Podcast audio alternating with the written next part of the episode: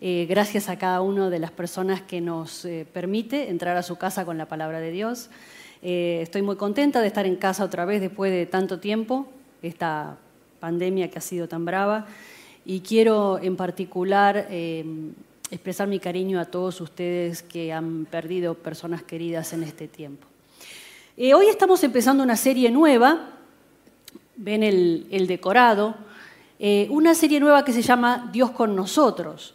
Hoy la mayor parte de la cristiandad celebra el domingo de Adviento, la palabra Adviento significa venida, y es el periodo en el que nos preparamos para celebrar la Navidad, el milagro de Dios con nosotros, el milagro de Jesús, Dios hecho hombre para nuestra salvación.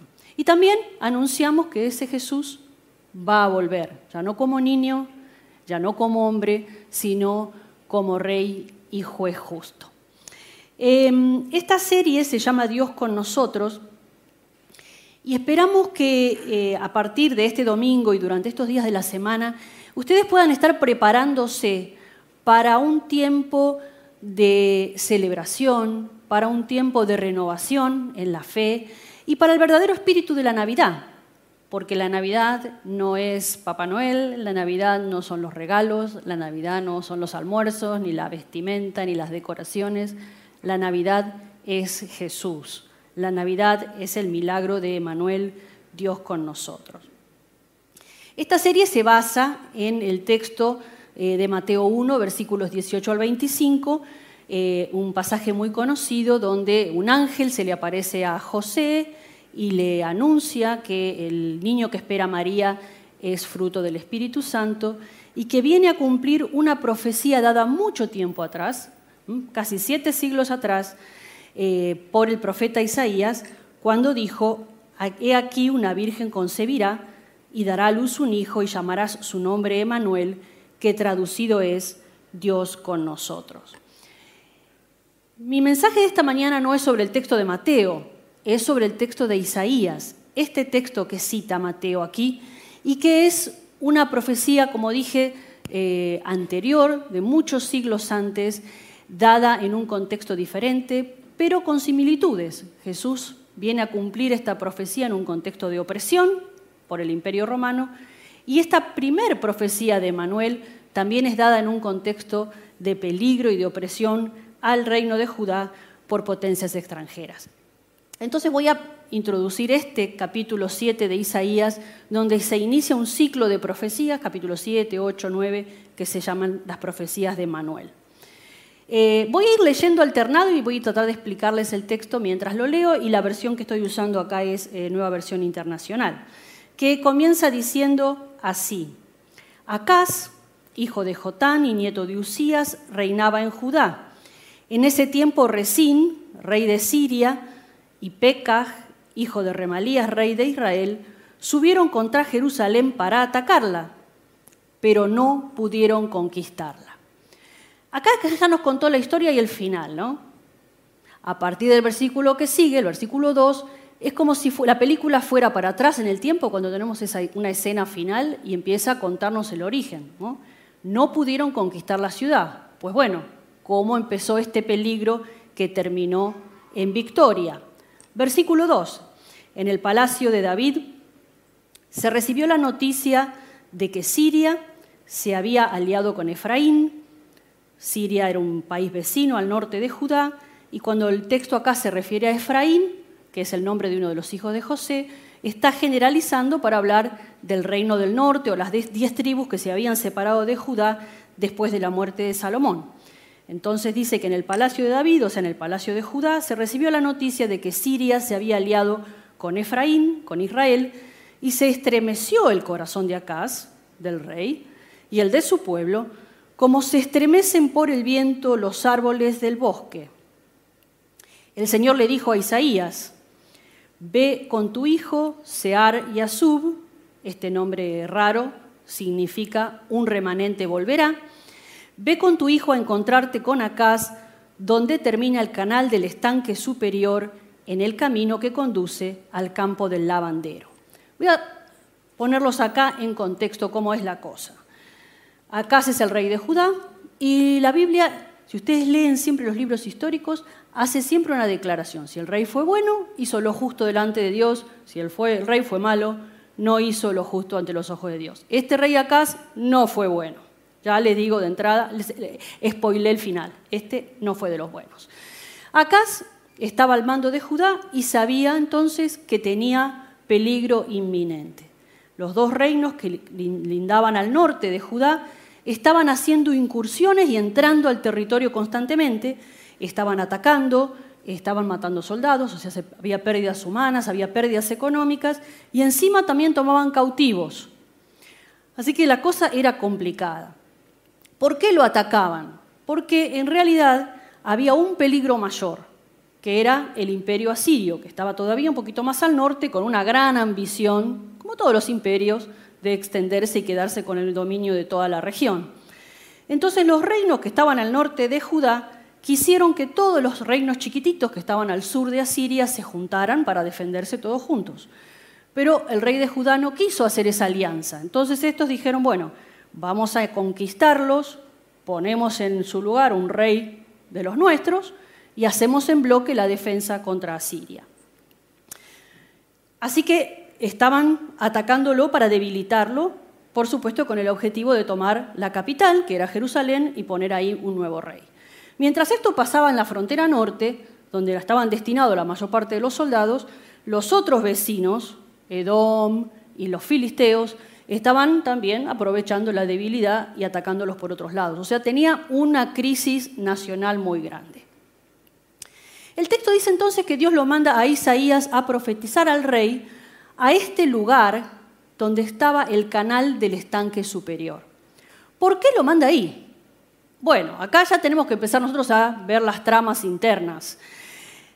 En general, Isaías es lo que se conoce como un profeta de la corte. Se supone que tenía sangre real, que tenía parentesco con los reyes y acceso fácil a ir a predicar a los reyes, a darle las palabras de Dios.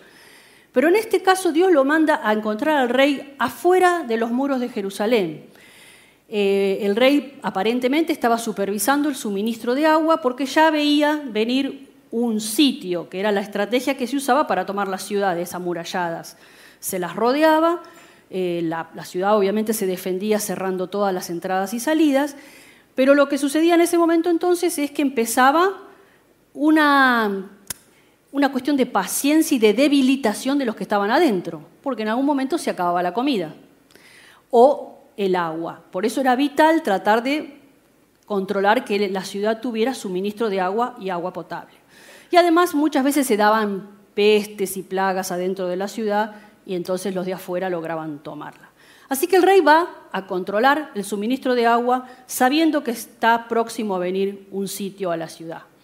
El hecho de que Isaías vaya a encontrarlo a ese lugar también nos parece dar, parecería que nos da la pauta de que este rey no estaba abierto a escuchar al profeta, porque lo normal hubiera sido que tuviera una cita en la corte, que lo tenga que ir a buscar afuera y Dios le dice, ¿dónde está el rey? ya nos anticipa que éste no quería escuchar nada de lo que Dios tenía para decirle.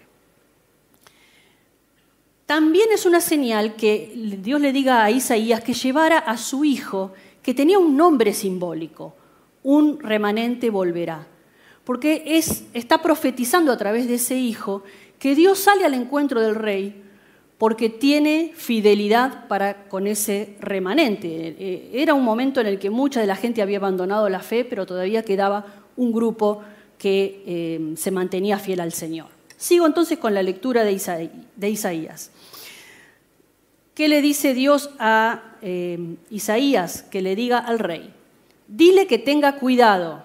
Otras versiones dicen, dile que sea prevenido, que no pierda la calma, que no tema ante el enojo ardiente de Resín el sirio ni ante el hijo de Remalías, que no se descorazone a causa de esos dos tizones humeantes, ¿eh? carbones que eran puro humo. Dile también que Efraín o Israel, junto con el hijo de Remalías y el sirio, han tramado hacerle mal, pues piensan subir contra Judá, provocar el pánico, conquistarla y poner allí como rey al hijo de Tabel, el títere. Pero dile además que yo, el Señor omnipotente, digo, eso no se cumplirá ni sucederá la cabeza de Siria es Damasco, la cabeza de Damasco es Resín, pero dentro de 65 años Efraín será destrozado hasta dejar de ser pueblo. La cabeza de Efraín es Samaria y la cabeza de Samaria es el hijo de Remalías. Y esta frase que es vital. Si ustedes creen en mí, si ustedes no creen en mí, no permanecerán firmes. Si ustedes no creen en mí, no permanecerán firmes. La palabra de Dios para todos lo traduce así, este, este, esta frase. Si ustedes no se mantienen firmes en la fe, no podrán permanecer firmes en nada. Si ustedes no se paran en la fe, no van a poder mantenerse en pie. El Señor se dirigió a Acaz de nuevo. Pide que el Señor tu Dios te dé señal, ya sea en lo más profundo de la tierra o en lo alto del cielo. Es decir, Dios le ofrece la ayuda y le dice que lo único que tiene que hacer Acaz para que Dios lo libere es confiar.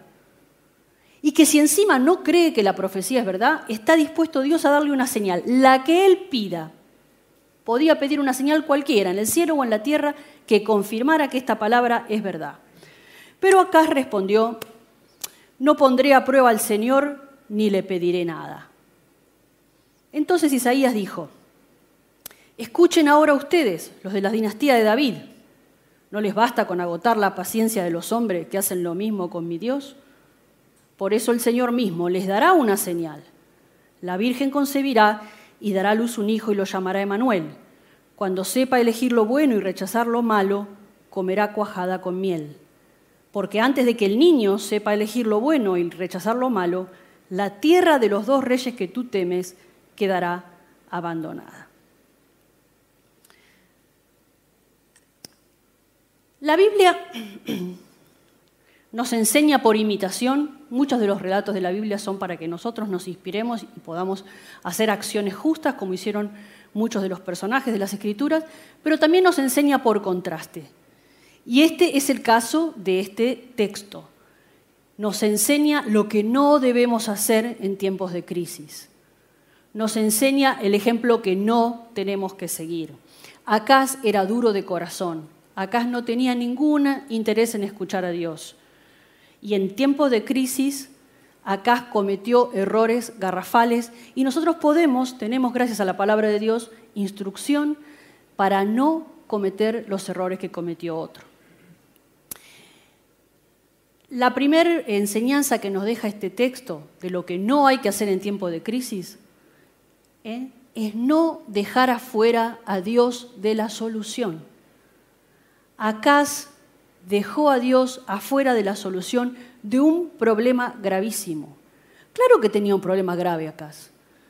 Estaba aterrorizado, pero Acaz no tuvo en cuenta a Dios para nada. Esta historia, como se basa más en la profecía, no nos cuenta las otras cosas que pasaban alrededor, que están en los libros de Reyes y de Crónicas. Acaz no quería escuchar a Dios, de hecho vemos que no había dado oportunidad mucho al profeta para que le hable, que cuando Dios le da la palabra ni siquiera se interesa en recibir una señal, porque Acaz ya tenía un plan. Había hecho un plan humano. Acaz había decidido aliarse con el imperio poderoso. En lugar de aliarse con los otros, ¿eh? yo siempre digo que es como un juego de ratones y el gato. ¿eh? Los ratones se querían unir todos para pelear contra el gato. Acá dice, no, yo a mí que me defienda el gato. ¿Se dan cuenta ustedes el poco criterio de Acaz? Porque se puso solito en la boca del gato. Acaz no fue a contar con Dios porque creyó que ya había resuelto su problema contando con la protección del emperador eh, de Asiria. Sin embargo, aunque Acaz dejó de lado a Dios, Dios no dejó de lado a Acaz porque Dios no deja de lado a su pueblo, a ese remanente fiel que estaba ahí. Y Dios sabía que esa decisión iba a dañar y afectar a la gente. Entonces Dios toma la iniciativa de ir a encontrarlo e incluso le ofrece ¿eh? una señal que el rey rechaza y Dios le da una señal que el rey no pidió le dice, una virgen va a concebir un niño. En este caso es muy interesante porque esta profecía tiene un doble cumplimiento. Hay un niño que nació en el tiempo de Isaías. Eh, el texto, cuando se refiere a virgen en el, en el texto hebreo, se refiere a una mujer muy joven. En el texto eh, griego de Mateo sí se refiere al nacimiento virginal de Jesús. En este caso no es un nacimiento sobrenatural, pero sí que iba a nacer un niño que iba a ser testimonio de que Dios iba a cumplir su promesa, porque antes que ese niño pudiera decidir lo malo de lo bueno, tres años, cuatro años, cinco, dos, antes que el niño pudiera decidir lo malo de lo bueno, iba a comer miel y cuajada, es decir, iba a comer alimentos de tiempos de paz, y los dos reyes no iban a existir más. Es decir, que Dios le da señal de que iba a liberarlos de cualquier manera a pesar de los errores garrafales de Acaz. Acaz no cuenta con Dios para solucionar sus crisis. Y a veces nosotros hacemos lo mismo.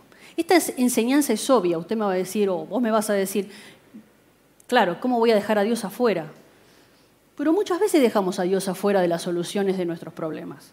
Hay personas que a veces dicen, bueno, hay tantos problemas en el mundo, ¿no? El calentamiento global, eh, la pandemia, los refugiados, y son todos problemas muy serios de los que Dios se ocupa. Pero Dios no es un ser humano, que si se ocupa de problemas muy graves no puede ocuparse de problemas más pequeños o de tu problema. Dios no tiene limitaciones, Dios se ocupa de todo y quiere participar de todo.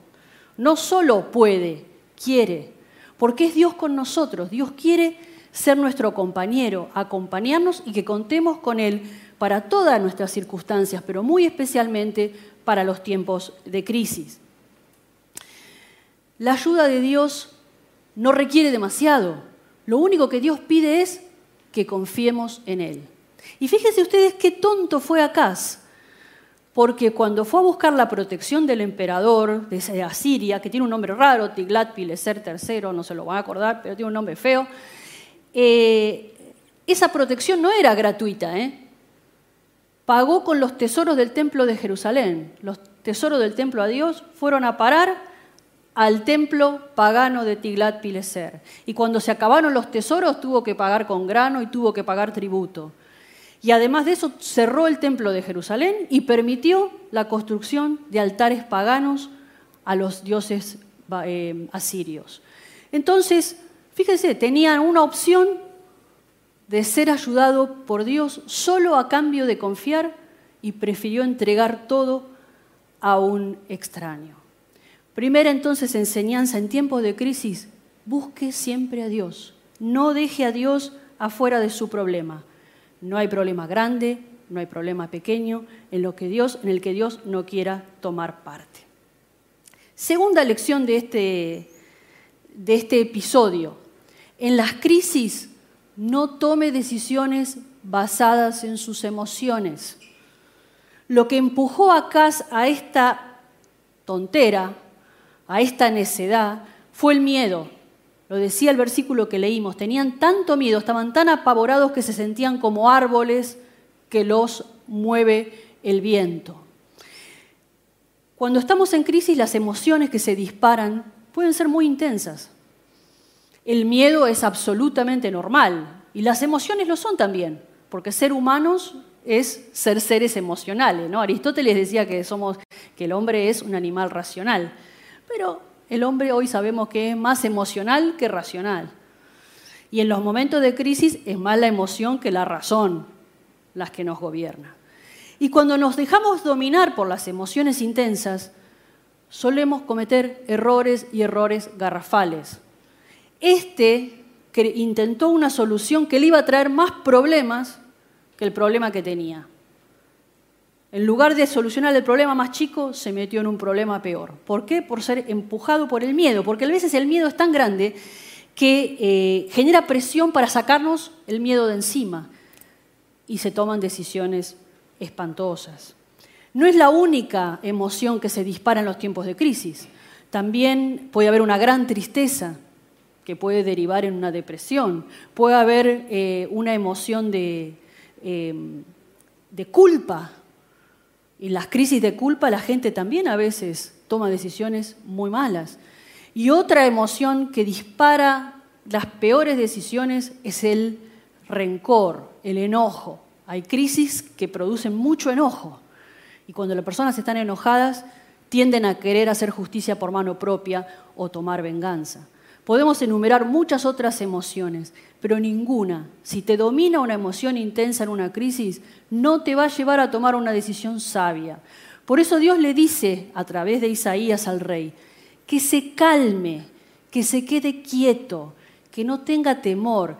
Hay que generar espacio en nuestro interior para escuchar la voz de Dios, porque en las crisis lo único que sentimos son nuestros pensamientos y las emociones fluctúan y un día podemos sentir una cosa y otro día otra, pero nos tenemos que aferrar de las verdades, las verdades inmutables, las verdades inamovibles del Evangelio, porque lo demás no permanece.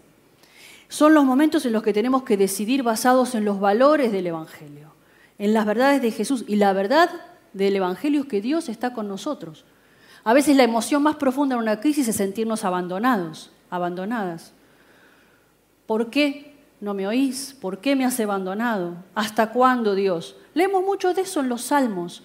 Los salmistas se permitían esa honestidad con Dios. Dios nos hizo con emociones y nos permite ser francos en decirle a Dios cómo nos sentimos. Pero no nos podemos quedar aferrados a esas emociones intensas que distorsionan la realidad, porque Dios nunca nos abandona porque Dios siempre nos escucha, porque Dios siempre está trabajando en nuestro favor. Entonces, como los salmistas hacían con los lamentos, ¿no? Expresaban su dolor, pero después siempre declaraban fe, porque la declaración de fe es decir lo que sabemos que es verdad. Y entonces nuestras emociones se van alineando a las verdades de Dios. En tiempo de crisis no tomes decisiones empujado por el miedo, por el enojo, por la culpa, por la tristeza, por los celos, por nada. Detenete, hablale a Dios y permití que Dios te hable de una manera que afirme tu corazón y que vos puedas pararte en fe en las verdades inamovibles de Dios, porque Dios que venció al mundo, Emanuel, está con nosotros hoy y hasta el fin del mundo. Amén. Y en tiempos de crisis, la tercera gran lección acá es que Dios está en control. En tiempos de crisis recordá siempre la fidelidad de Dios. Dios está con nosotros siempre. Dios conoce la película de tu vida. Nosotros, yo me gusta usar esa imagen de la película. Los que ya vivimos unos años más, porque él dice que yo soy mayor que él, pero ustedes no le crean, eh, vemos para atrás y podemos identificar claramente aquellos momentos en los que Dios ha sido particularmente fiel. Dios siempre es fiel, ¿no? Pero hay momentos que uno reconoce esa, esa mano de Dios que teje nuestras vidas. Dios tiene control de todo y Dios vio la película entera y sabe dónde, dónde venimos y hacia dónde vamos. Y el Dios que está con nosotros va adelante de nosotros. Y en los momentos que nosotros a veces solo percibimos oscuridad, Dios ya está tejiendo caminos nuevos, está preparando citas divinas, encuentros con personas que no esperábamos, porque lo que Dios quiere es que todos nosotros cumplamos su propósito. ¿Y cuál es el propósito de Dios? Bueno, cada uno tiene una manera de cumplir el propósito de Dios, pero hay un propósito para todos. Ser bendecidos para ser de bendición. Luego cada uno cumple eso de una manera diferente. Unos domingos atrás Leandro predicó de José. Génesis 37 al 50. Ese es un texto de la historia de José que le pasan un montón de crisis. Y en el texto vamos leyendo que cada vez que la cosa parece ponerse peor, pero Dios estaba con José. Y en esa frase se genera expectativa, porque sabemos que lo que el, el, texto anticipa es que mientras él estaba pasando por la crisis, Dios ya estaba preparando algo nuevo para llevarlo a cumplir su propósito. El propósito de José no era ser eh, un emperador, un asistente del emperador o el, hombre más importante del imperio egipcio después de Faraón. El objetivo era ser bendecido para ser de bendición. José fue instrumento para salvar muchas vidas humanas. Dios fue fiel con él y él tenía razones para ser movido por sus emociones traicionado por sus hermanos, vendido al tráfico humano, eh, puesto en la cárcel siendo un inocente. Pero José en el final de su vida, cuando tiene a los hermanos enfrente, podría haber sido movido por el enojo y haber tomado venganza, José declina de tomar venganza y confiesa a sus hermanos que el mal que ellos intentaron hacerle, Dios lo cambió en bien para salvar la vida de muchos. Esa es la fidelidad que nosotros tenemos que recordar cada vez que estamos en crisis, que Dios va delante nuestro y va a cumplir su propósito en nosotros. La, la, Biblia nunca promete que no nos van a pasar cosas malas. La Biblia dice que a los que amamos a Dios, todo nos ayuda a bien. No que todo es bueno, pero sí que todo nos ayuda a bien. En el siglo XVIII, en Inglaterra, vivió un hombre llamado eh, John Wesley. Wesley es considerado el padre de la iglesia metodista. Wesley era hijo de un pastor anglicano y él también tenía vocación pastoral, fue a hacer sus estudios a Oxford y cuando termina sus estudios eh, siente el llamado a ir a trabajar a lo que hoy es Estados Unidos, que en ese momento era todavía colonia británica, a Savannah, Georgia, en el sur de Estados Unidos. Va ahí como pastor, quiere ser misionero también, evangelizar a los nativos, y la verdad es que la experiencia de Wesley en Estados Unidos, en Georgia, es muy mala. Como pastor no, no tiene onda con la congregación. A ver, quizás demasiado británico para la gente que estaba en las colonias. A los aborígenes no consigue evangelizar a ni uno y encima se interesa en una mujer que termina casándose con otro. Ah, ahí, hay más cosas, pero no les voy a contar. Eh, la cuestión es que pasa dos años en América y podríamos decir humanamente fracasa en su ministerio. Pero el Dios que estaba con Wesley, como está con nosotros, había ido adelante de él preparando citas divinas en el viaje de ida a América, Wesley en el barco tuvo una experiencia que lo impactó. Una gran tormenta. Wesley y la mayor parte de la gente estaban realmente asustados. Y mientras eso sucedía había un grupo de hombres que cantaba y alababa a Dios. Esos hombres eran moravos, un grupo alemán de la tradición pietista, que era como diríamos hoy un poco más renovados. Bueno, Wesley pasa sus dos años en América, en donde no tiene ningún fruto, vuelve muy frustrado y muy resentido a Londres, pero se acuerda de estos moravos, esos encuentros que Dios había preparado, y empieza a visitar un grupo de moravos en Londres. Y ahí él recibe una renovación espiritual. Él ahí incluso habla de su conversión y tiene un nuevo celo evangelístico. Y esa experiencia lo abre a cosas que él no hubiera hecho antes. Tenían un amigo que había estudiado con él en Oxford llamado George Whitefield. Este hombre fue precursor de la predicación al aire libre. Entonces, eh, Wesley, que ya estaba sintiendo ardor por la evangelización, empieza a observar a su amigo George predicar al aire libre. Al principio, ¿eh? señorito de Oxford, se siente un poquito incómodo pero después ya estaba sensible a Dios. Se da cuenta que para predicar el Evangelio a la gente que no entra a las iglesias, hay que ir a buscarla donde la gente está, y la gente estaba en las calles. Este era un momento muy, muy crítico de, Londres, en Inglaterra en general, pero en Londres en particular, porque era el epicentro de la revolución industrial. La gente estaba viniendo en masas del campo a la ciudad a trabajar largas horas en las fábricas sin ningún derecho, casi trabajo esclavo diríamos hoy, con un montón de trabajo infantil y todo lo relacionado a la pobreza urbana. Había alcoholismo, había gran miseria y Wesley tiene un ministerio fructífero en evangelizar en ese contexto, pero además logra hacer algo que es fantástico, que es integrar la evangelización también con el trabajo social, con las obras de amor por la gente. Wesley trabaja por la abolición de la esclavitud, trabaja eh, por la alfabetización, por la reforma carcelaria. Además es pionero en el trabajo de las mujeres en el, en ministerio, porque en 1771 él autoriza a las seguidoras, algunas de las seguidoras de su grupo, a predicar en público, algo que no era para nada usual en la época. Un fenómeno Wesley. Tiene una vida muy fructífera, a tal punto que eh, los anglicanos tenían eh, la tradición de ser pastores de una iglesia, pero se consideraba que también bendecían un determinado distrito, la comunidad afuera de la iglesia, a eso se le llamaba parroquia.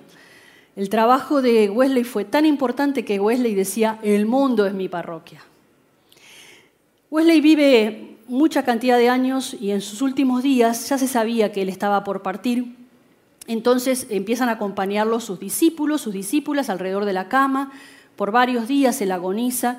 Y el último día de su vida dicen que pidió un papel para escribir y ya no tenía fuerza para escribir. Eh, quiso dar unas palabras y era tan bajita la voz que no se le escuchaba nada. Y con las últimas fuerzas, antes de partir con el Señor, Wesley levanta los brazos y dice esto. Lo mejor de todo esto es que Dios está con nosotros. Wesley no dedicó sus últimas palabras a hacerse autoelogios, a decirle a los discípulos o a las discípulas, bueno, continúen con lo que yo hice. Las últimas palabras de Wesley fueron a la fidelidad de Dios. Pienso que quizás se le pasó la película de su vida cuando ya estaba casi cara a cara con el Señor. Y lo que dijo es, lo mejor de todo esto, creo yo, lo mejor de la vida, lo mejor del ministerio, lo mejor de todo, es que Dios está con nosotros. Lo mejor no es lo que hacemos nosotros, lo mejor es lo que Dios hace en nosotros y por nosotros, porque eso es lo que continúa y eso es lo que celebramos en Navidad. Dios está con vos, Dios está con tu familia, Dios está con cada uno de nosotros. Vamos a orar.